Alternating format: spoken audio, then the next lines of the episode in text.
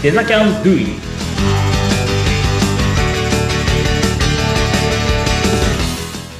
デザインキャンパスの浜野です。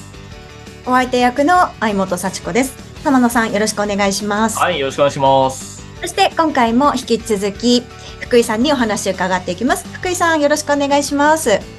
はい、よろしくお願いします。お願いします。あ福井さんはもうはい今フリーランスでウェブデザイナーとしてはい。チームをされながらご自身でねお仕事を取っていかれているわけなんですけど前回の自己紹介のあの回でですね営業をもともとはデザインやりたかったけれども最初の就職で営業職をされていたっていうことで伺っているわけなんですけど、もうその辺のお話詳しく伺いたいなと営業をされていた時はまあもちろんはい営業されているからデザインは一切やってらっしゃらなかったんですよね。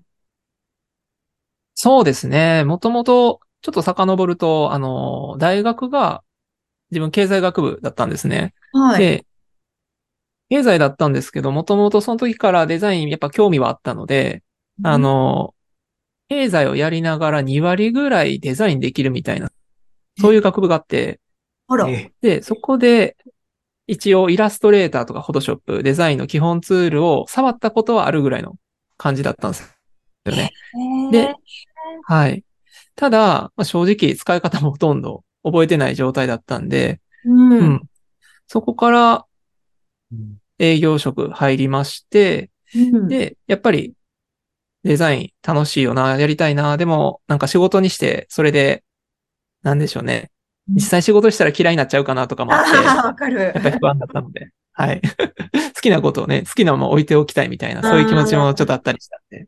うん。なるでもその中で、やっぱりね、ちょっとこう、やっていかなな、みたいなところがあったので、そっからですかね、3年ぐらい経って営業の仕事慣れてきたから、そろそろちょっとずつやりたいこともやったりとか、あと自分の身になるような、うん、ちゃんとスキルつけられるようなこともやっていきたいなっていうのもあって、うん、ううん。ん。え、その時からもう、はじめはあれですね。はじめの方は、あの、ただデザインって言っても、今だから、ウェブデザインとか、その、グラフィックデザインとか、いろんなデザインがあるっていうのがわかるんですけど、その時はもう何もわかんなかったんで、うんとにかく、デザインってなんだろう。今、自分が身近で見たことあるデザインは、まあロゴとか名刺とか、ああいうのは、あとチラシとか、まあ、デザインンだよな、みたいな感じで。はい。そっちから、ちょっとずつ、な知り合いとかを頼りにして、名刺作ったりみたいな。そのあたりを始めていきましたね。うん。なるほど。そのフリーランスになろう。その営業しながら、副業でフリーランス、はいフリーランスとして、もうその時から、えっ、と、いわゆるフリーランスの個人事業主としての申請はしてた。いや、その時は全くしてなかったです。もう全然、ちょっとずつ副業まあ、お、やろうかなぐらいの。お小遣い程度かだったんで。お小遣い程度で。ももう、このまま営業の仕事やってても将来的に怖いなとか不安だなみたいうんな。そのあたりがすごく強くて。うん。なんでちょっとずつでも自分で稼げるスキルみたいなのをつけたいな、みたいなところで、ちょっと、ちょっと副業をやっていた感じですね。はい。それはどうやって仕事をこう取ってた感じ？うん仕事は初めは、今は割とクラウドソーシングとかネット捨てのやつっていうのは一般的だったんですけど、自分がやり始めた時、もう10年ぐらい前の時は全然そういうのもなくって、初めの方は知り合い捨てでしたね。うんただ、なんでしょう。結構交流会とか異業種交流みたいなのが好きだったんで、大学の時から。そういうところ自分で行って、そこで知り合った人で、なんか似たような感じで、そこまで事業として大きくないけど、これからなんかやりたいんだよね、みたいな。そういう人と知り合って、で、そういう人の名刺作ったり、ロゴ作ったりから始めていきました。えやっぱその行動力って大事だよね。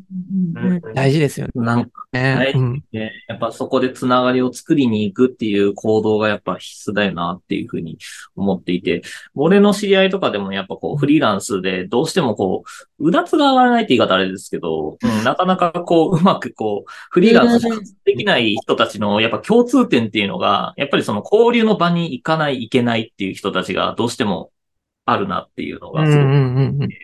正直、こういうこと言うのもなんなんですけど、ある程度デザインができてなくても、交流とかコミュニケーションが取れる人が実は仕事取れてるんだよね。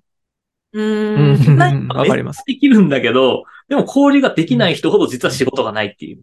なるほど。うんうんうん。そっていうのはよくあるねデザインのスキルはね、そこまでこう、もう誰もが認めるような、すごい巨匠うんみたいなデザイン作れなくても、コミュニケーションさえ取れれば、全然そこはカバーできるというか、むしろそっちの方が重要だったりしますよね。重要なんだよね。っていうのは本当に。だからそれがもう本質的にもう大学の時代からできてたってことだね。そっかそっかそっかそっか。向いてる。んいけるってことなんだよね。知らん人に会うとか、そういうのが根本的に好きっていうのはありますね。知らん人に会って、知らん話聞いて、で、人のつながり作っていくみたいな。なるほど。はいフリーランス向きですね。本当そう思う。なるほど。じゃあ、お仕事はそういう、まあ、ご紹介であるとかで取っていかれてて、じゃあ、勉強は、あの、うんデジタルハリウッドでされてたっていうことなんですけれども、まあ、えっと、そうですね。はい。うん。あ、デジハリ通う前が、もう、副業をやって、副業5年やってからデジハリ通ったような感じでした。そういうこともできるんですね。なるほど。じゃあ、経験者として学校に入られた。多少自分でも独学で副業やった上で入ったっていう感じでしたね。もう、初めの方は名刺とかロゴとか作りながら、で、その作りながらでこの機能どう使うんだろうってもうそれで覚えていったような、そんな感じでした。だから、スクール通う人には結構大きく分けて2種類あると思っていて、もうはい本当にデザインってなんだろう、デザインやりたいなって思うから入る人もいれば、なんかよくそういう人たちがほとんどだって思われるかもしれないですけど、意外とデザインのことやってるけど勉強を学び直したいって言って入る人もいるわけですよ。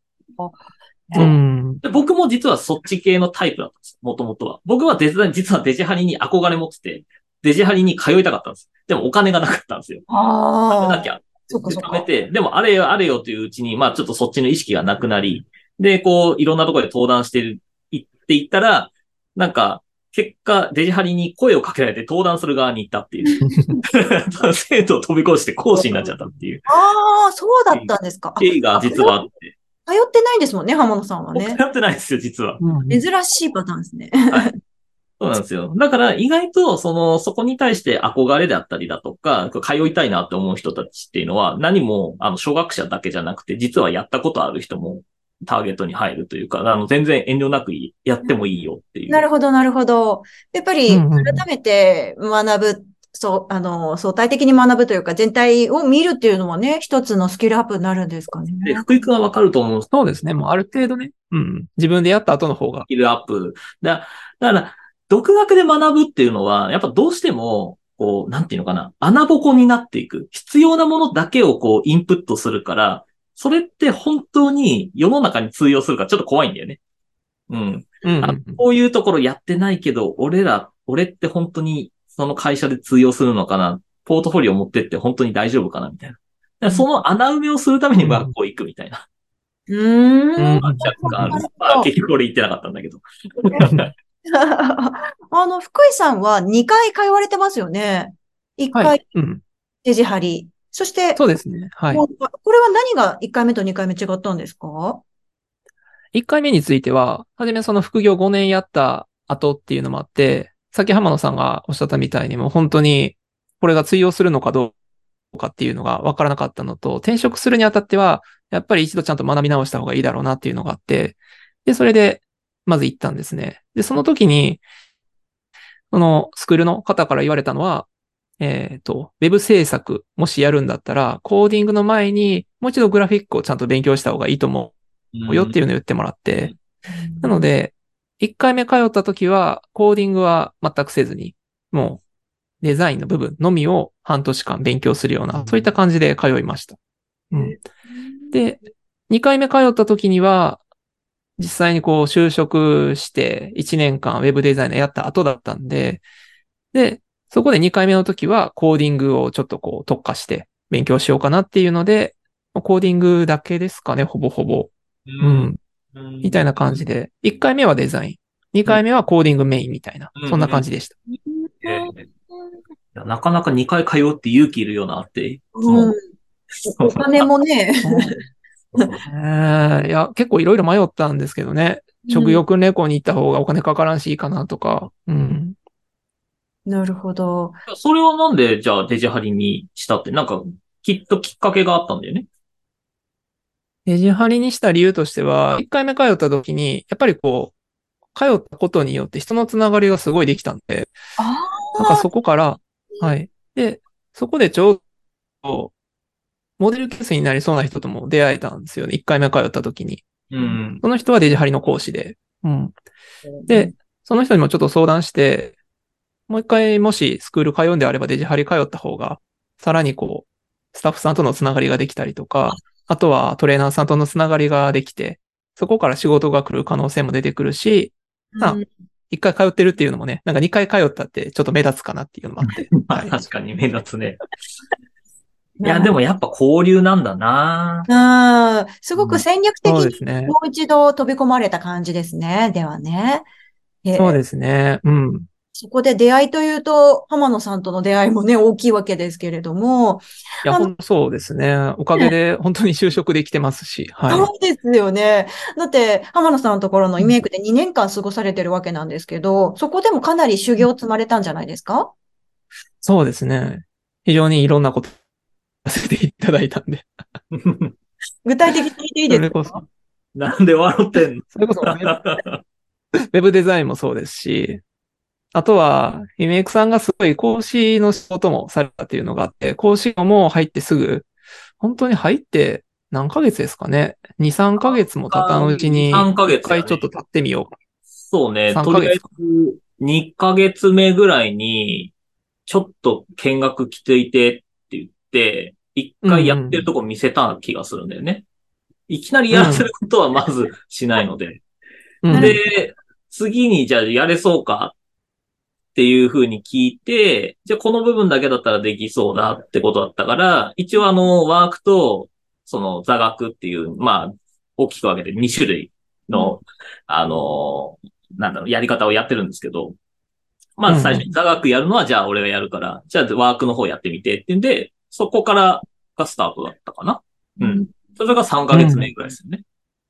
でしたね。それまでは本当に講師のね、お仕事なんてやったこともなかったんで。へーうんでも今ではね、それがきっかけとなって、フリーランスになっても講師のお仕事もね、バリバリされてるわけですけど、あの、ウェブデザインの他に、あもう一回学ばれたコーディングもやってらっしゃったりしたんですか？そうですね。そこについては一回学んだ上で、一年ぐらい、リメイクさんに入ってから一年ぐらいはちょっとコーディングもやってたんですが、今はもう全然コーディング自体は手は動かしてないです。もうコーディングがどういうものかっていうのの基礎分かっただけでも全然収穫が大きかったんで、うん。で、その上で、コーディングが必要な時には別の方に頼んで一緒にこう動いたりとか、チームでやったりとか、あとはもう要件によってはノーコードツールを使って自分で全部仕上げたりとか、うん。そういう形で今は仕事してますね。じゃあもう今はやってないけど、イメイクではコーディングもやり、その他にも、なんかイラストもやってらっしゃったって？そうですね。イラストももともと好きで、ちっちゃい頃から好きっていうのもあって、イラストの仕事も一部やっていたので、イメイクではイラストが必要な時はイラストを描いたりとか、あとあれでしたよね。あの、社員さんのイラスト全員描きましたね。ま あ、似顔絵を描いて、それを名刺に使ったり、パンフレットに使ったりして、なんか、リアルな写真だとちょっと強すぎるから、ちょっと優しくしようっていうので、え、それって、あの、浜野さんのアイコンの写真、イラストかな？なんあ、かそれそうだ。あ、見たことある。あれ描いたの？あ、福井さんなんですね。そうまいなと思ってました。似てると思って。ありがとうございます。ええそっかそっかそっか。じゃあイラストもやって、あと動画の編集もできちゃうって。動画の編集も一応やらせてはもらって、ただ、あんま合ってないなと思って、それ以降あんまやってない。合ってないな。いや、でもね、やってみないとわかんないですからね、合うか。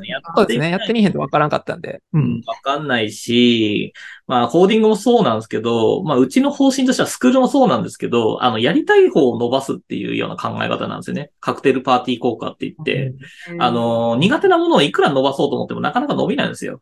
うん、だったら、興味のあるものだけを伸ばした方が時間効率もいいし、うん、あとは案件とかを、その、たなんていうの、いわゆる向き合うさ、姿勢だったり、スピードだったりっていうのが全然違ったりするので、だから本当にと、一旦やらせてるだけやらせてみて、うん合わねえなってなったら、じゃあ、コーディングは捨てよう。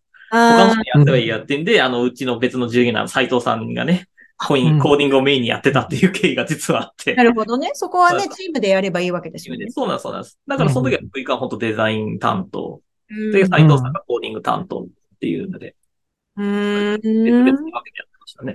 なるほど。結構2年間濃かったですよね。そうですね。やってたことがかなり多かったんで、なのでおかげさまで何が自分が得意で、で、もしね、なんかこう、好きやけど得意じゃないものとか、得意だけどあんま好きじゃないなとかも、だいたいその辺で分かってくるんで、やればやるほど。でそれが今のフリーランスうで、あの、2年前、、はいつでしたっけ？去年？辞められたんでしたっけね？そうですね。去年の末に、はい。で、そこからの完全なフリーランスの、あの、スタイルにも生きてきているわけですよね。ですね。結局、あ、これだったら、あの、無理なく続けられるというか、あんまりストレスもなく、かつ、ちゃんと効果が出せそうなものっていうところで残ってる部分を今やってるような感じがありますね。デザインと、そういう講師業みたいな。はい。うんそうですよね。うまいことバランスも取りながら、お一人でやっていらっしゃるわけなんですけれども、じゃあ今後フリーランスとしてこういうふうにしていきたいとか、ビジョンはありますか？今後はフリーランスとしてというよりかは、もともとが本当に、なんでしょう、稼ぐ力つけたいとか、もう、将来何があっても大丈夫なような。例えば今、賞金がゼロになって、蓄えが全くなくなったとしても、それでも全然、こっから、全然巻き返せるよみたいな、そういう自信があるような、うん、そういうスキルをつけたいっていうのがあったので、うん。であとはどこでも暮らせるとか、自分で時間をコントロールできるとか、でそういう生活ができるんであれば、正直フリーランスっていう働き方じゃなくてもいいかなとは思っているので、なので、今後、例えば会社化する、一人会社、一人の会社化するとかも考えてますし、うん。もしくは、何かそういう働き方とか、えー暮らし方みたいなのを実現できるんであれば、会社員に戻るでもありだと思うんで、うん。なんであんまり、これじゃ、これじゃないといけないっていうのは決まってはないです。ただ、こういう働き方とか生き方したいみたいなのはなんとなく自分の中にあります。うーん、いや、ぶれないなっていうね、率直に感想だったんですけれども、いや、もう、すごくこれから大活躍されそうな予感が勝手にしておりますが、あの、お時間があっという間に来てしまって、この回もここまでとなります。まだまだね、あの、次回以降もお話伺えればと思います。それでは、福井さん、浜野さん、ありがとうございました。ありがとうございました。ありがとうございました。